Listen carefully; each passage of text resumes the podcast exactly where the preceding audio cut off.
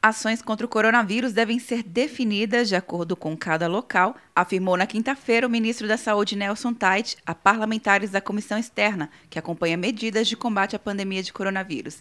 Para Tait, não há como tratar um país com tantas desigualdades com uma única ação. Regra geral é o seguinte: existe uma matriz de risco, onde você vai avaliar pessoas que estão infectadas, casos novos, infraestrutura da região, número de leitos ocupados. E aí, a partir daí, você vai ter uma definição de qual é a melhor forma de conduzir. Qual o tipo de distanciamento, isolamento, se vai ser a medida mais simples, vai ter local. Não existe uma, uma medida geral. Existe uma medida que tem que ser definida para cada local. Nelson Tait afirmou que o Ministério está atualizando as informações para definir as ações que serão tomadas nos próximos dias. Dados do Ministério mostram que até agora existem no país 125 mil casos de Covid-19 e 8.536 mortes confirmadas. A estimativa do Ministério é que até setembro, 46 milhões de testes tenham sido realizados. Até agora já foram entregues em todo o país 437 respiradores e espera-se uma produção nacional de mais de 14 mil aparelhos. O Ministério já disponibilizou até agora 3.236 leitos de UTI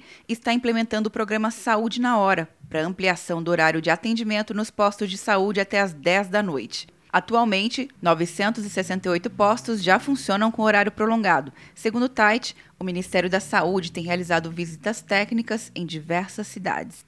Atenção, você que fez o Enem! Sua nota pode valer uma bolsa de estudos de até 100% para os cursos de graduação à distância da Uninter. Isso mesmo! Até 100% de desconto em mais de 90 cursos. Transforme seu futuro. Acesse o site e inscreva-se agora. Uninter, a melhor educação à distância do Brasil. Uninter.com De Brasília, Luciana Castro.